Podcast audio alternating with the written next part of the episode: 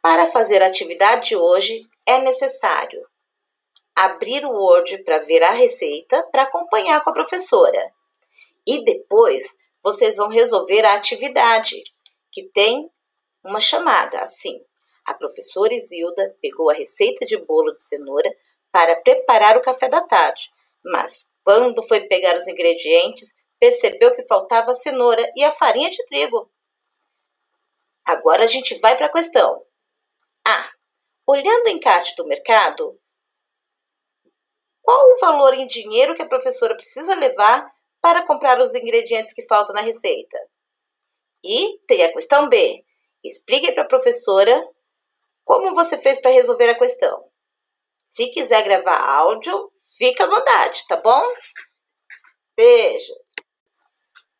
Bom dia, turminha! Aqui é a professora Isilda e hoje nós vamos falar sobre a receita do bolo de cenoura. Bora lá? Ingredientes: 3 ovos, 1 xícara de óleo, 2 xícaras de açúcar, 3 cenouras, 3 xícaras de farinha de trigo e 1 colher de fermento em pó.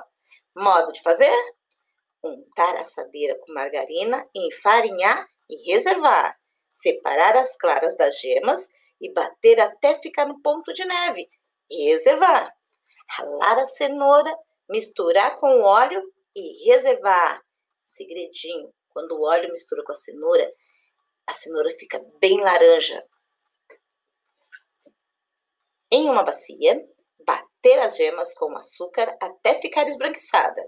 Aos poucos, vai incorporando a farinha de trigo e a cenoura ralada e, ao final, acrescenta as claras em neve e o fermento em pó. Despejar essa mistura na assadeira, levar forno médio por 40 minutos e essa receita rende 8 porções.